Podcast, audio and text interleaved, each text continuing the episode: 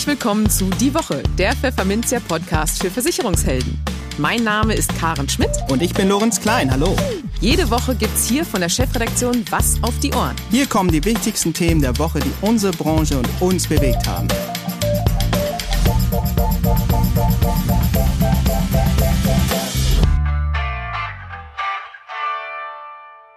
Moin aus Hamburg und herzlich willkommen zu Folge 55 unseres Podcasts. Heute ist Freitag, der 27. August 2021. Und weil die geschätzte Kollegin Karin Schmidt aktuell im Urlaub weilt, springt diese Woche Pfefferminzia Geschäftsführer Matthias Hess mal wieder ein. Hi Matthias, grüß dich. Hallo Lorenz, schön, dass ich mal wieder dabei sein darf. Ich freue mich auch und diese Themen haben wir heute für Sie. Wir sprachen mit Stefan Bruckner, Director Sales Department Germany der Liechtenstein Live, über das Marktpotenzial von Nettotarifen. In den News der Woche erweist sich die Flutkatastrophe hierzulande als höchster Versicherungsschaden aller Zeiten. Und die Krankenkasse DAK sieht auf Pflegebedürftige steigende Kosten zukommen, trotz erneuter Pflegereform. In seiner Kolumne der Woche schaut sich Produktexperte Christian Geier die Rente Invest der Kontinentalen einmal genauer an. Und für unser Schwerpunktthema für den Monat August, die Bundestagswahl, gehen wir das Wahlprogramm der SPD durch und sprechen mit dem Rentenexperten der Partei, Ralf Kapschak, darüber, wie die Sozialdemokraten das Rentenniveau stabilisieren wollen und warum die Riester-Rente keine Freunde mehr findet in der SPD. Funke, Flamme, Familie. Einfach auf den Punkt, wie die Europa-Risikolebensversicherung mit Nachversicherungsgarantie. Das Leben steckt voller Ereignisse und Veränderungen. Da wird aus der Flamme schnell eine Familie. Oder aus dem Hobbyzimmer ein Kinderzimmer. Gut, wenn sich die Risikolebensversicherung dann der neuen Situation anpasst. Bei der Europa erhöhen sie dank Nachversicherungsgarantie flexibel die Versicherungssumme für ihre Kunden. Und das nicht nur zu bestimmten Ereignissen, sondern auch ereignisunabhängig. Ganz einfach und ohne erneute Gesundheitsprüfung. Erfahren Sie mehr auf europa-vertriebspartner.de und schließen Sie die Risikolebensversicherung für Ihre Kunden direkt online ab. Europa, Versicherung pur. Im Gespräch. Die Verfechter der Honorarberatung in Deutschland erhoffen sich, dass es mit dem Schattendasein des Vergütungsmodells unter einer neuen Bundesregierung bald vorbei ist. Zu den Versicherern, die dabei mithelfen wollen, dass Versicherungsvermittler in Zukunft verstärkt Nettopolisen anbieten, die also ohne Abschlusskosten auskommen, gehört Liechtenstein Live. Im nun folgenden Gespräch erläutert uns Stefan Bruckner, Director Sales Department Germany bei Liechtenstein Live und Prosperity Brokers Home, wie es um das Marktpotenzial von Nettotarifen hierzulande bestellt ist und welche Vorbehalte hier noch auszuräumen sind. Einen schönen guten Tag aus Hamburg nach Liechtenstein. Hallo, Herr Bruckner. Einen schönen guten Tag aus dem Fürstentum Liechtenstein nach Hamburg. Ja, vielen Dank. Deutschland hat in wenigen Wochen die Wahl und geht es nach den Grünen, zum Beispiel soll eine neue Bundesregierung einen Rahmenplan für den, Zitat, kompletten Umstieg auf die unabhängige Honorarberatung umsetzen. Außerdem soll es ein verpflichtendes Angebot von Nettotarifen geben. Begrüßen Sie diese Pläne der Grünen? Zum Teil, aber nicht ganz. Also was wir begrüßen, ist ein verpflichtendes Angebot von Nettotarifen. Warum? Weil es natürlich gut für den Wettbewerb ist und die Honorarberatung natürlich auch nachhaltig stärkt. Wir haben ja eine Umfrage jüngst gemacht und 63 Prozent der Befragten haben sich auch dazu geäußert, dass sie gerne mehr Angebot bei der Honorarberatung haben möchten, also mehr Angebot bei den Nettoprodukten. Warum ist es so? Naja, jetzt muss man sich natürlich mal anschauen, Makler arbeiten ja oder sind auch verpflichtet, nach dem Best Advice oder zumindest nach dem Good Advice zu arbeiten. Und da braucht es natürlich ein großes Angebot, um diesem Anspruch gerecht zu werden. Also ja, verpflichtendes Angebot finden wir gut. Was wir weniger gut finden, ist der komplette Umstieg auf die Honorarberatung. Zumindest zum jetzigen Zeitpunkt. Warum? Weil natürlich auch Vermittlerinnen und Vermittler mit dem Thema Corona zu kämpfen hatten und zu kämpfen haben und nun in einer schwierigen Phase, in der sie sich befinden, das gesamte Geschäftsmodell zu verändern, das halten wir nicht für gut. Insbesondere gibt es auch kleinteiliges Geschäft, was abgewickelt werden muss, wo aus unserer Sicht Honorar auch wenig Sinn macht. Ähm, der Umstieg könnte dann noch dazu führen, so ist zumindest unser Eindruck, dass sich vielleicht auch weniger Kunden beraten lassen, weil bei den Kunden, bei den Verbraucherinnen und Verbrauchern das Thema Netto noch überhaupt nicht positioniert ist. und damit natürlich auch das Verständnis fehlt, nämlich das Verständnis, dass auch Finanzberatung Geld kostet. Und dann haben wir natürlich ein weiteres Thema, dass es natürlich auch Gesellschaftsschichten gibt, die sich eben ein Honorar nicht leisten können. Und wir wollen natürlich auch, dass diese Gesellschaften nach wie vor einen Zugang zu qualitativ hochwertiger Beratung bekommen. Aber dann muss natürlich das Problem gelöst werden, wie können sich diese Gesellschaftsschichten das Honorar leisten? Und ja, das sind so die Themen, wo wir sagen, keine verpflichtende Honorarberatung. Honorarberatung gerne stärken, gerne ausbauen. Deswegen eben auch die Verpflichtung, Honorartarife, Nettotarife anzubieten, um dann somit die Honorarberatung attraktiver zu machen. Gut, wenn Ihnen die Position der Grünen an der Stelle nicht so gefällt, dann könnte Ihnen vielleicht die Position der FDP gefallen, denn die erklärte, für ein gleichberechtigtes Nebeneinander von Honorarberatung und klassischen provisionsgebundenen Vertriebsformen einstehen zu wollen. Angenommen, die FDP setzt sich hier durch.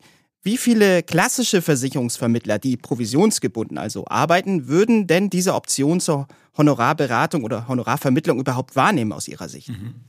Also das begrüßen wir. Wir glauben, dass äh, genau diese hybriden Vermittler, die es ja heute schon gibt, dass äh, das ein Modell für die Zukunft ist. Und auch das hat unsere Befragung äh, oder unsere Umfrage gezeigt, dass 60 Prozent der Befragten sich ähm, dem Thema Honorarberatung offen zeigen und dass viele auch schon in der hybriden Beratung unterwegs sind.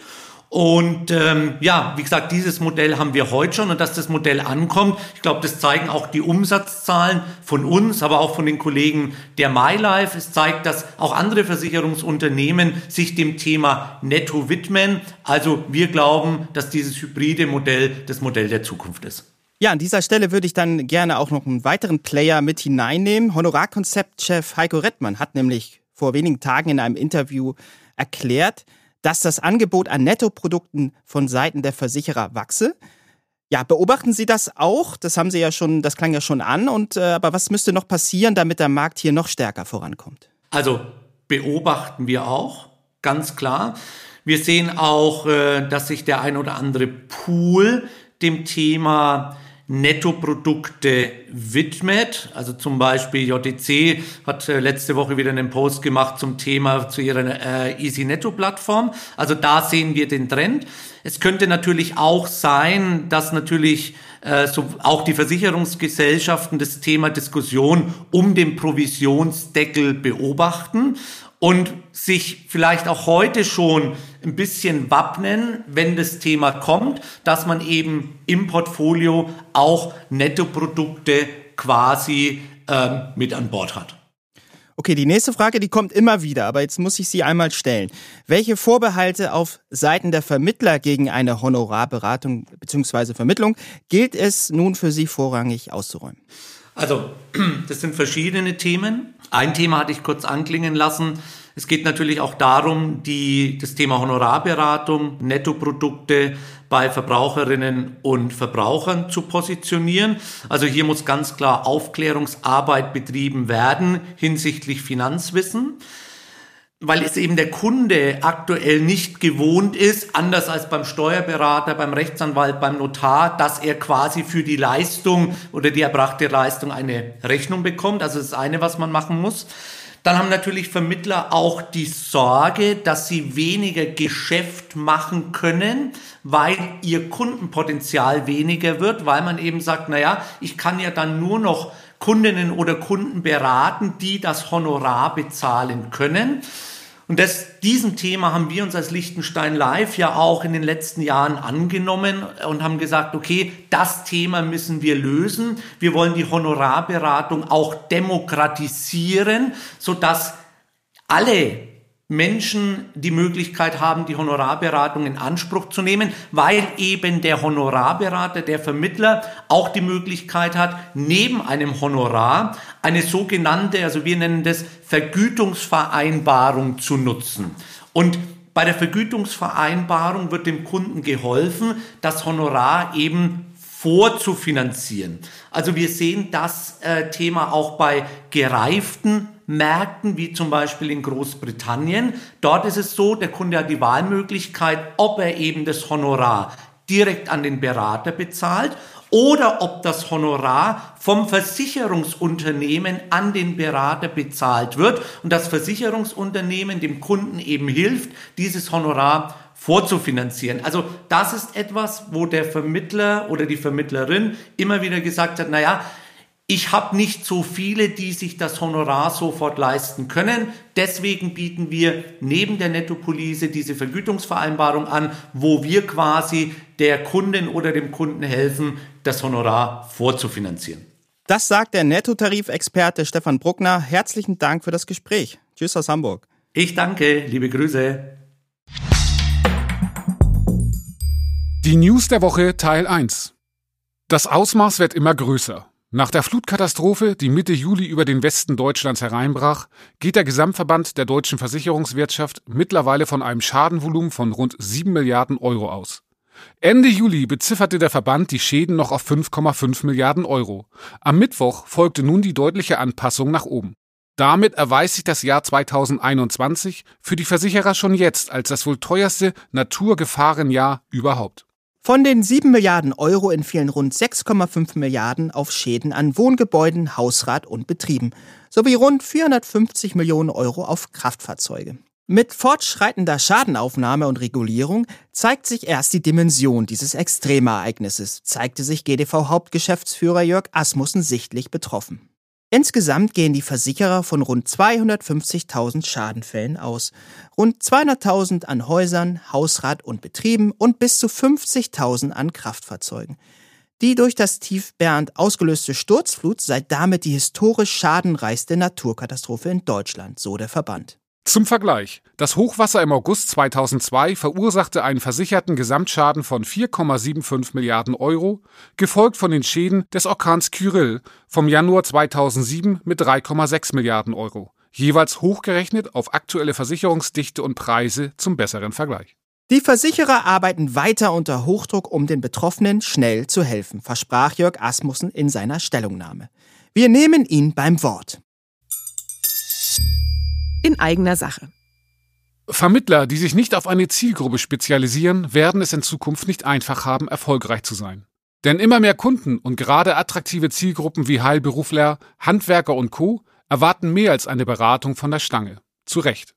Wie die Ansprache attraktiver Zielgruppen gelingt, welche Themen sich als Türöffner eignen, welche Produkte in Frage kommen und welche Fehler es zu vermeiden gilt, vermitteln Ihnen Top-Expertinnen und Expertinnen daher auf unseren Zielgruppentag Digital. Am 6. Oktober ab 9.30 Uhr geht es los. In drei Workshop-Räumen widmen wir uns jeweils einer Zielgruppe. Den Heilberuflern in Raum 1, Einzelhandel und Handwerk in Raum 2 und den Altersgruppen Generation Y und 50 Plus in Raum 3. Aber auch auf der Hauptbühne und in unserer Netzwerk-Lounge erwartet Sie ein spannendes Programm. Themen sind unter anderem die lückenhafte Kammerversorgung von Heilberuflern, Türöffner und No-Gos für die Generation Y, bedarfsgerechter und bezahlbarer Schutz für Kleinkinder und Schüler oder warum Heilberufler nach einer Cyberattacke schnell ins Visier von Verfolgungsbehörden geraten können. Wir haben Ihr Interesse geweckt? Dann melden Sie sich jetzt am besten gleich an unter zielgruppentag.pfefferminzia.de. Weiterbildungsminuten können Sie auf unserem Digitaltag natürlich auch sammeln. Und das Beste? Die Veranstaltung ist dank unserer Co-Gastgeber HDI, Inter, Signal Iduna und Standard Live kostenlos für Sie. Die Kolumne Fondpolice ist nicht gleich Fondpolice. Es gibt gute und es gibt schlechte. Das stellt Christian Geier, Vorstand der FP Finanzpartner AG und dort unter anderem zuständig für die Produktauswahl, bei seinen Produktchecks immer wieder fest. Für Pfefferminzia hat er sich die Rente Invest der Kontinentalen angeschaut und kommt zu dem Ergebnis, das verraten wir hier schon mal, diese Fondpolice gehört zu den Guten. Nein, sogar mit der Condor Congenial zusammen zur Benchmark was fondgebundene Versicherungen angeht.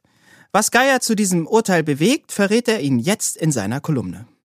Ist die Rente Invest der Kontinentalen die neue Benchmark?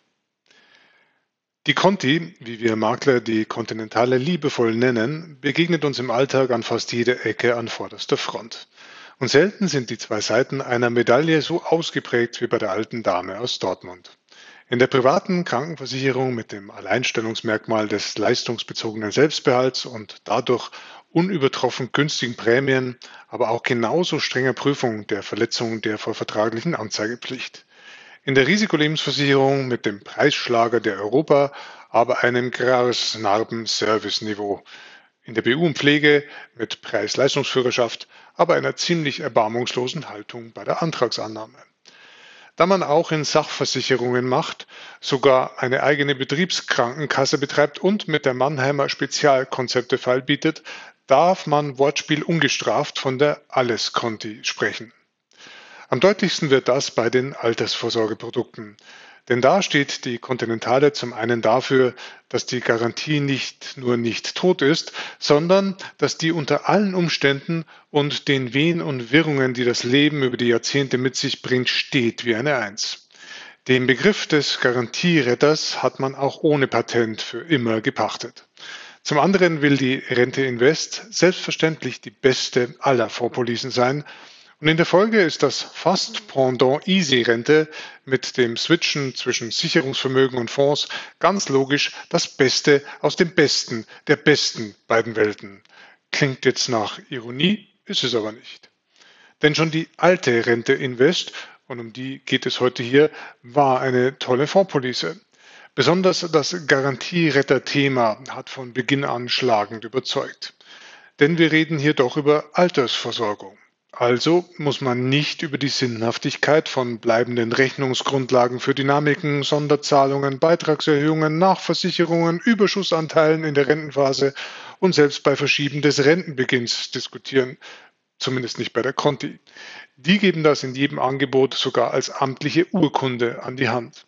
Machen Sie sich mal den Spaß, diese Punkte zu checken. Die zweite, fast schon sprichwörtliche Stärke der Conti-Fondspolice war die schiere Höhe des garantierten Rentenfaktors. Regelmäßig an die 30 pro 10.000 Euro zu kratzen, grenzt in diesen Zeiten an Zauberei. Aber der gesunde Mix in der Lebensversicherungssparte aus Biometrie sowie klassischen und fondgebundenen Altersvorsorgeprodukten sowie die gesunde Bilanz geben das eben her. Und auch wenn manche es nicht mehr hören kann, ein Versicherungsverein auf Gegenseitigkeit gibt zwangsläufig seinen Mitgliedern und Trägern, das sind gleich die Versicherungsnehmer bzw. Kunden, etwas von dem ab, was eine Aktiengesellschaft an die Aktionäre auszahlen muss. Trotzdem, irgendwie müssen die Wohltaten ja finanziert werden. Und da hatte man sich bis zum aktuellen Facelift dafür entschieden, das über Kickbacks aus aktiv gemanagten Fonds zu machen. Wenn einer nun davon ausgeht, dass Kickbacks kommen, ist alles fein. Tut man das nicht, nicht.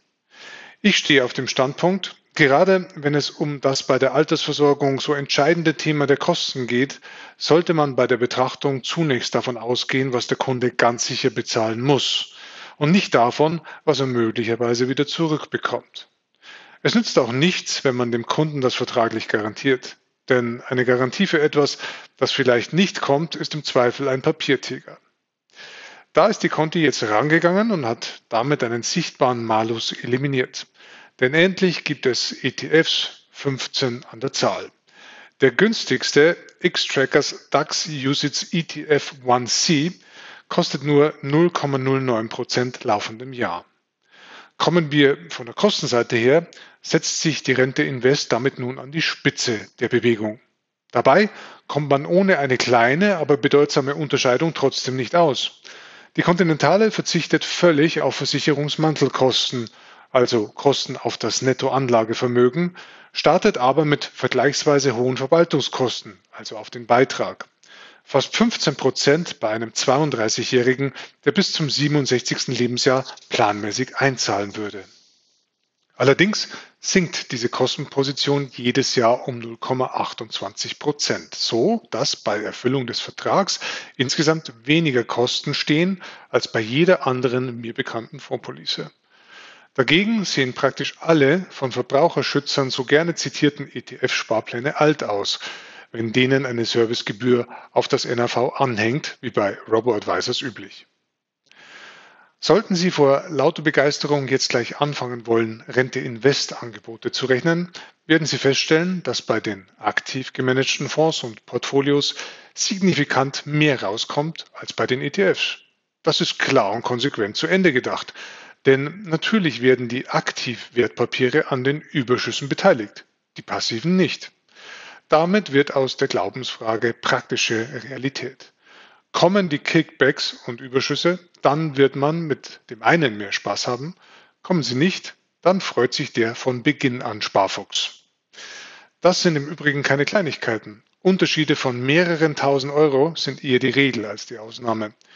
Für Kickback-Fans hat die Conti es mit der neuen Rente Invest auf die Spitze getrieben und zahlt bei zunächst teureren Fonds noch deutlich höhere Überschüsse als zuletzt.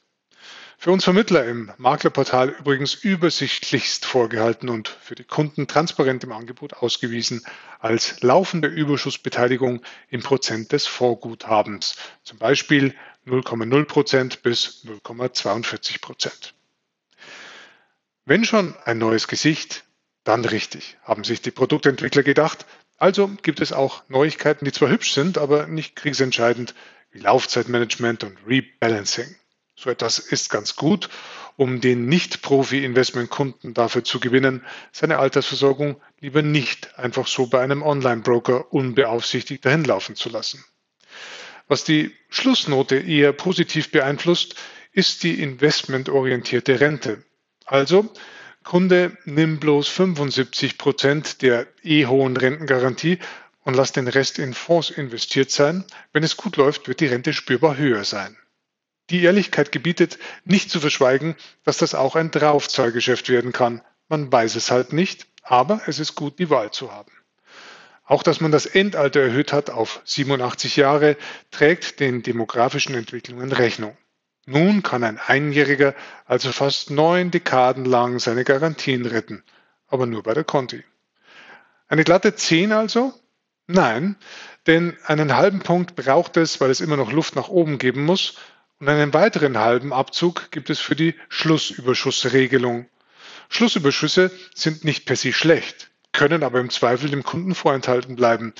Damit kann man leben, wenn es dafür eine eindeutige und nachvollziehbare Regelung gibt. Gibt es bei der Rente Invest? Leider nicht. Sind Sie leidensfähig? Gut. Zitat aus den Bedingungen. Die Schlusszuweisung ergibt sich aus der Bezugsgröße multipliziert mit dem zum Zeitpunkt der Zuweisung festgelegten Prozentsatz. Den Prozentsatz legen wir jedes Jahr neu fest. Die Höhe des Prozentsatzes kann nicht garantiert werden, sie kann auch Null betragen. Die Bezugsgröße für die Schlusszuweisung ergibt sich aus der Summe der Bezugsgrößen für jeden Investmentfonds aus dem Fondsguthaben. Die Bezugsgröße je Investmentfonds erhöht sich monatlich um den Wert des Fondsguthabens des Investmentfonds zum Monatsbeginn multipliziert mit einem festgelegten Prozentsatz. Den Prozentsatz legen wir je Investmentfonds fest. Er ist variabel. Die Höhe des Prozentsatzes kann nicht garantiert werden. Sie kann auch Null betragen übertragen aus den allgemeinen Vertragsinformationen der Conti Rente Invest Kapitel 2 2.2. Naja, das Wasser ist nass, der Himmel ist blau und Produktentwickler der Conti haben ihre eigene Welt. Fazit, Fondspolice ist nicht gleich Fondspolice. Es gibt gute und schlechte. Die Rente Invest ist neuerdings zusammen mit der Condor Congenial die Benchmark. Neun von zehn Punkten. Die News der Woche Teil 2. Man mag es kaum glauben. Derzeit ist über ein Drittel der Pflegebedürftigen von Sozialhilfe abhängig. Mit rund 35 Prozent erreicht dieser Anteil ein neues Rekordniveau. Und das trotz der jüngst verabschiedeten Reform der Pflegeversicherung. Zu diesem Ergebnis kommt eine aktuelle Studie des Bremer Pflegeökonoms Hans Rothgang im Auftrag der Krankenkasse DRK Gesundheit. Das sei der höchste Wert seit Einführung der Pflegeversicherung Mitte der 1990er Jahre. Es sei auch nicht absehbar, dass sich die Situation durch die Pflegereform, die im vollen Umfang am 1. Januar 2022 in Kraft tritt, mittelfristig ändere. Sie würde lediglich kurzfristig die Pflegebedürftigen und ihre Angehörigen entlasten, heißt es. Grundsätzlich würden jedoch viele Pflegebedürftige in Heimen auf Sozialhilfe angewiesen sein, so das Fazit des Forschers. Außerdem drohe in der Pflegeversicherung eine reformbedingte Deckungslücke in Höhe von 1,1 Milliarden Euro, die sich auf 3,5 Milliarden Euro im Jahr 2025 erhöhen werde. Die Entwicklungen in der Pflegeversicherung sind alarmierend, bilanzierte DRK-Vorstandschef Andreas Storm am Montag in Hamburg. Und weiter? Die Pflegeversicherung kann trotz der jüngsten Reform ihren eigenen Anspruch, pflegebedingte Sozialhilfeabhängigkeit zu verhindern, zunehmend weniger erfüllen, so Storm. Die Probleme der finanziellen Überlastung der Pflegebedürftigen und ihrer Familien sei durch die Reform nicht zu lösen. So würden die neuen Leistungszuschläge nur zu einer kurzfristigen Entlastung führen, den weiteren Anstieg der Eigenanteile aber nicht begrenzen. Zudem sei es nach wie vor unmöglich vorherzusagen, wie hoch bei einer Pflegebedürftigkeit der Eigenanteil sein werde. Gezielte Vorsorge ist daher weiterhin nicht möglich, bedauert Storm. Die in der Pflegereform beschlossenen Leistungszuschläge seien zudem so niedrig angesetzt, dass sie im Durchschnitt nicht einmal in der Lage seien, die reformbedingten Anstiege der Pflegesätze zu kompensieren, geschweige denn die Eigenanteile zu senken. Diese Reform ist eine Pflegereform Light. Wir brauchen dringend verlässliche und finanzierbare Heimkosten für Pflegebedürftige, so der Appell des DRK-Chefs. Das Schwerpunktthema. Für unser Schwerpunktthema zur Bundestagswahl 2021 haben wir Ihnen in den letzten drei Podcast-Folgen schon einige Kernpunkte der Parteiprogramme von Die Linke, FDP und Unionsparteien präsentiert. Heute widmen wir uns der SPD. Im Bereich Rente, Altersvorsorge geht es gleich mal mit einem Versprechen los. Die SPD sagt den Wählerinnen und Wählern in ihrem Wahlprogramm ein dauerhaftes Niveau der gesetzlichen Rente von mindestens 48 Prozent zu. Und weiter, sollen sich weitere Spielräume ergeben, werden wir sie nutzen. Eine weitere Anhebung des gesetzlichen Renteneintrittsalters lehnt die Partei dagegen ab.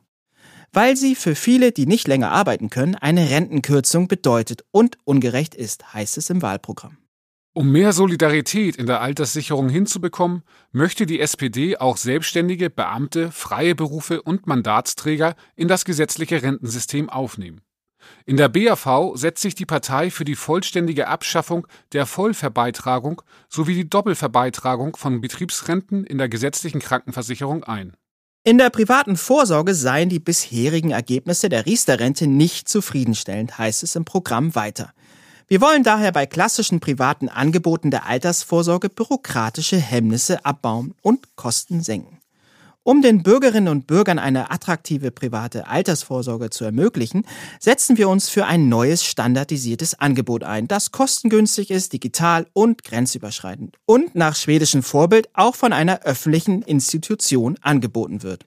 Die Förderung neuer Verträge würde man in Form von Zuschüssen auf untere und mittlere Einkommensgruppen beschränken. In der Krankenversicherung hält die SPD an ihrer Idee der Bürgerversicherung fest. Wir werden eine Bürgerversicherung einführen. Das bedeutet gleich guter Zugang zur medizinischen Versorgung für alle, eine solidarische Finanzierung und hohe Qualität der Leistungen. Gesundheit ist keine Ware. Deshalb müssen in unserem Gesundheitssystem die Bürgerinnen und Bürger im Mittelpunkt stehen. Der Staat muss deshalb sicherstellen, dass die Leistungen der Gesundheitsversorgung den Bedürfnissen derer entsprechen, die sie benötigen. Zusammengefasst kann man sagen, dass der Staat wieder mehr Einfluss auf die Versorgung der Bürger nehmen soll. Wie es die SPD aber schaffen möchte, beispielsweise ein dauerhaftes Niveau der gesetzlichen Rente von mindestens 48 Prozent zu erreichen, trotz der demografischen Entwicklung, haben wir den rentenpolitischen Sprecher der SPD-Bundestagsfraktion Ralf Kapschak im nun folgenden Interview gefragt. Außerdem sprachen wir mit ihm über die Abkehr seiner Partei von der sozialdemokratischen Erfindung namens Riester-Rente, Kapschaks Beharren auf einen Provisionsdeckel in der Lebensversicherung und auch darüber, ob die Finanzanlagenvermittler bald von der BaFin beaufsichtigt werden könnten. Einen schönen guten Morgen aus Hamburg, lieber Herr Kapschak. Schön, Sie hier im Podcast begrüßen zu dürfen. Ja, schönen guten Morgen nach Hamburg aus dem Ruhrgebiet. Äh, schön, dass ich die Gelegenheit habe, hier ein paar Sätze zum Thema Rente zu sagen. Sehr gern. Herr Kapschak, die SPD hat im Bundestagswahlkampf Folgendes erklärt. Wir wollen die gesetzliche Rente stärken und stehen für eine dauerhaft stabile Rentenleistung und ein dauerhaftes Rentenniveau von mindestens 48 Prozent. Ja, was entgegnen Sie denn jenen Menschen, die Ihnen nicht abnehmen, dass Sie das hinbekommen? Einfach deshalb, weil Ihnen der demografische Wandel einen Strich durch die Rechnung macht. Die Frage ist, ob man sich durch den demografischen Wandel völlig verunsichern lässt und ob der tatsächlich einen Strich durch die Rechnung macht. Ähm, demografischer Wandel ist ja nichts, was jetzt äh, gerade äh, seit einem Jahr passiert, sondern äh, dieser demografische Wandel begleitet die Rentenversicherung seit ihrer Existenz. Und ich will mal eine Zahl nennen, um deutlich zu machen, dass da äh, eine, ein Horrorgemälde an die Wand gemalt wird, was aber äh, nicht dazu äh, geeignet ist, um äh, nachhaltige politische Entscheidungen zu treffen. Die Ausgaben für die Rente haben sich in den vergangenen 30 Jahren verdoppelt. der Anteil am Bruttoinlandsprodukt, also an dem, was in diesem Land erwirtschaftet wird, ist gleich geblieben, teilweise sogar leicht gesunken. Was heißt das? Das heißt, dass die Ausgaben für die Rente erwirtschaftet werden können, wenn ein guter Arbeitsmarkt und wenn eine gute Wirtschaftsentwicklung da sind. Und das ist der entscheidende Punkt. Die demografische äh, Entwicklung findet statt, überhaupt keine Frage, aber die sollte uns keine Angst machen, sondern die entscheidende Stellschraube für eine ordentliche Rente ist ein guter Arbeitsmarkt. Das sind gute Löhne und das sind auch Tarifverträge. Und diejenigen, die jetzt die gesetzliche Rente seit Jahren versuchen, sturmreif zu schießen, die sollten sich genauso mit dem gleichen äh, Engagement dafür einsetzen, dass der Mindestlohn erhöht wird und dass die Tarifbindung steigt. Denn das hat Auswirkungen auf die individuelle Rente, aber natürlich auch auf die Rentenkasse insgesamt. Erster Punkt. Zweiter Punkt, wenn man sich anguckt, ich habe gesagt, Arbeitsmarkt ist die zentrale Stellschraube.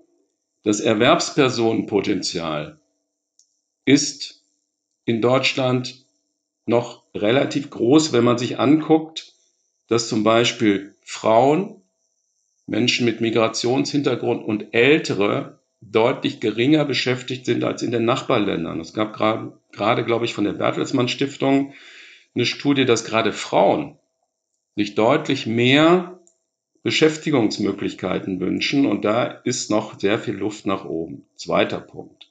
Dritter Punkt. Wir wollen, dass alle in eine Rentenkasse einzahlen. Wir wollen also eine Erwerbstätigenversicherung, in die Arbeiter, Angestellte, Selbstständige, Beamte und natürlich auch Abgeordnete einzahlen. Und diese Erwerbstätigenversicherung würde in der Tat nicht alle Probleme lösen, aber das DIW sagt, die materiellen Auswirkungen seien so erheblich, dass gerade in der Übergangsphase, wenn die Babyboomer in die Rente gehen, in den nächsten 10, 15, 20 Jahren, diese erwerbstätigen Versicherung die finanziellen Herausforderungen der gesetzlichen Rente gut abfedern könnte.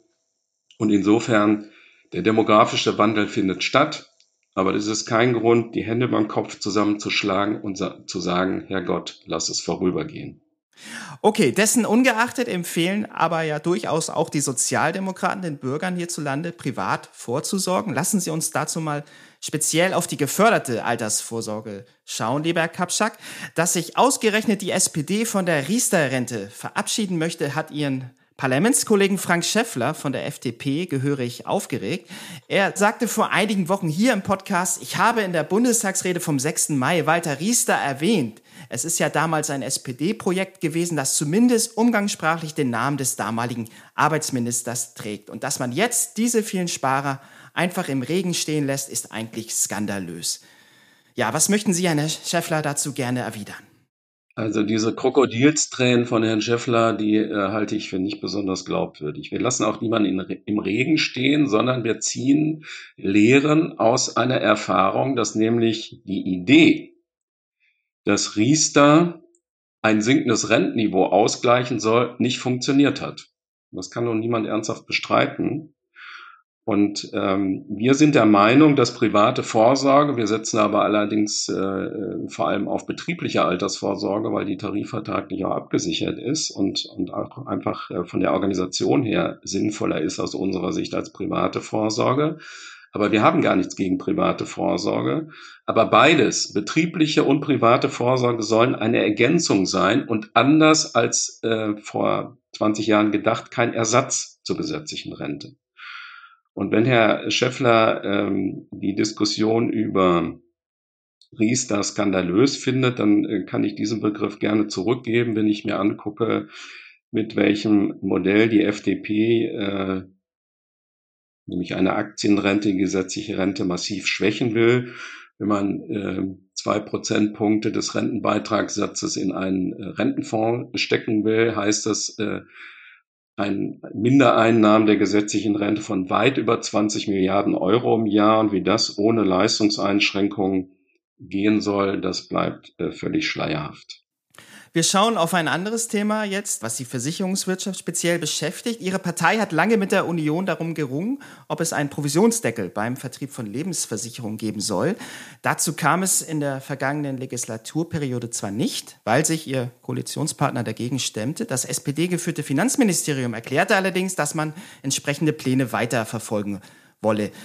In ihrer aktuellen Stellungnahme gegenüber des Vermittlerverbandes BVK heißt es dazu, es gibt leider schwarze Schafe, die unanständig hohe Provisionen verlangen. Deshalb ist es notwendig, auch bei den Lebensversicherungen einen Provisionsdeckel zu definieren. Die Vielzahl der Vermittler, die faire Provisionen verlangen, würden den Deckel nicht einmal bemerken. Ja, wenn dem so ist, warum überlässt es dann die SPD nicht der BaFin, gegen unanständig hohe Provisionen vorzugehen, wie dies ja der oberste Versicherungsaufseher der BaFin, Frank Grund, ja bereits signalisiert hatte. Weil wir der Meinung sind, dass der Gesetzgeber da auch ein Signal setzen muss. Und ähm, das knüpft ein bisschen anders an, was wir gerade diskutiert haben, nämlich die, ähm, die Geschichte von Riester. Es ist ja ein offenes Geheimnis, das wird von der äh, Finanzindustrie mal gerne äh, unter, den Tisch, äh, unter den Tisch gehalten, aber dass in den Anfangsjahren vor allen Dingen teure Produkte verkauft worden sind. Und teure Produkte wo Verwaltungskosten und die äh, Provision extrem hoch waren. Das ist der eine Punkt. Also es geht auch darum, äh, solche Produkte für den äh, Normalverbraucher attraktiver zu machen und kostengünstiger zu machen. Und ähm, das ist ja keine fixe Idee des Finanzministeriums oder der SPD, sondern es ist ähm, Ergebnis einer Marktuntersuchung durch die BaFin, die zu dem Ergebnis gekommen ist, dass zum Beispiel zwölf Banken angegeben haben, dass sie die Hälfte der Versicherungsprämie als Provision einstreichen. In Einzelfällen lag der Wert sogar über 70 Prozent. Und das halten wir für völlig unanständig und auch für unangemessen. Und ähm, deshalb finde ich schon und findet auch ähm, die SPD-Fraktion und die SPD, dass wir da als Gesetzgeber handeln müssen. Bleibt es aus Ihrer Sicht dabei, dass Sie die Aufsicht über die Finanzanlagenvermittler unter dem Dach der BaFin anstreben und damit den IHK das Mandat entziehen wollen an der Stelle? Ja, dabei bleibt es. Das haben wir auch leider in dieser Wahlperiode nicht äh, umsetzen können. Das ist am Widerstand der Union gescheitert. Aber wir sehen äh, durch eine äh, Aufsicht der BaFin eine einheitliche und qualitativ hochwertige Finanzaufsicht und äh, dadurch eben auch den Anlegerschutz gestärkt und auch die Anhörung, die es zu diesem äh, Thema gegeben hat, gab es natürlich unterschiedliche Meinungen, aber es gab äh, schon äh, wichtige Leute, die unsere Position gestärkt haben, dass es darum geht, äh, nicht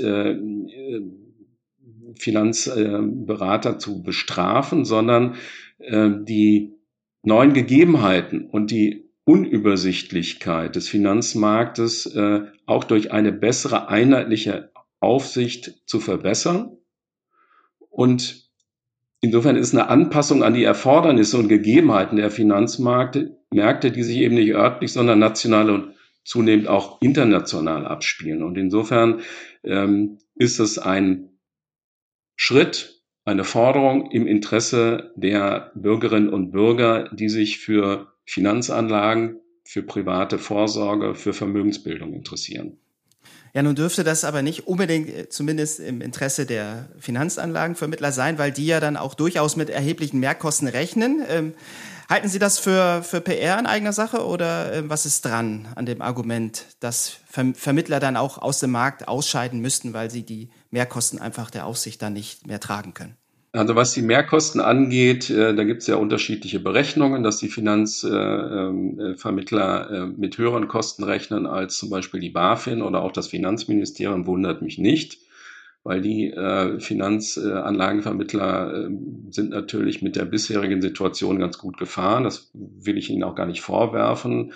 Aber ich würde mich da eher auf äh, neutrale äh, Informationen verlassen und nicht auf die, Interessen, äh, auf die äh, Informationen der Interessenvertretung.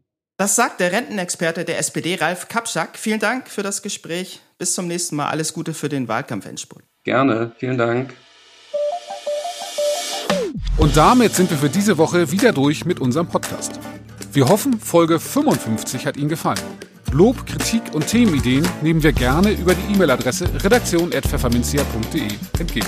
Ansonsten hören wir uns am kommenden Freitag wieder. Bis dahin gilt wie immer, bleiben Sie gesund, genießen Sie das Wochenende und kommen Sie gut in die neue Woche.